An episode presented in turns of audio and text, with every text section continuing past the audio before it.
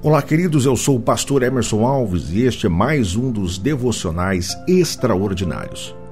No segundo livro das Crônicas, capítulo 7, verso 14, a Bíblia nos diz assim: Se o meu povo, que se chama pelo meu nome, se humilhar, orar, me buscar e se converter dos seus maus caminhos, eu ouvirei dos céus, perdoarei os seus pecados e sararei a sua terra.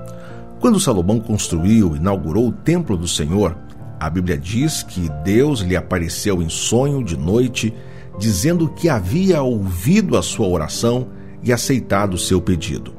O capítulo 6 do mesmo livro apresenta a oração feita por Salomão, onde ele pede, entre tantos outros pedidos, dizendo: Quando os céus se fecharem e não houver chuva, por terem pecado contra ti, e orarem neste lugar, e confessarem teu nome, e se converterem dos seus pecados, quando tu os afligires, então ouve tu desde os céus e perdoa o pecado de teus servos.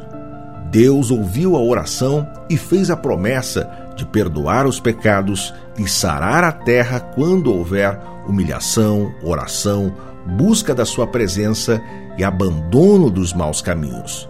Talvez sejam estas as atitudes que precisamos tomar diante desta crise que estamos vivendo. Precisamos nos humilhar diante de Deus, buscar a sua face e nos convertermos dos maus caminhos, para que Deus venha com seu poder sarar a nossa terra. Coloquemos então a nossa vida diante dele, peçamos ao Senhor que estenda sobre nós as suas poderosas mãos e busquemos a sua face. Quando assim fizermos, provaremos da provisão de Deus sobre as nossas vidas. Que Deus abençoe a sua vida hoje e sempre. Em Cristo, viva extraordinariamente. Forte abraço a você.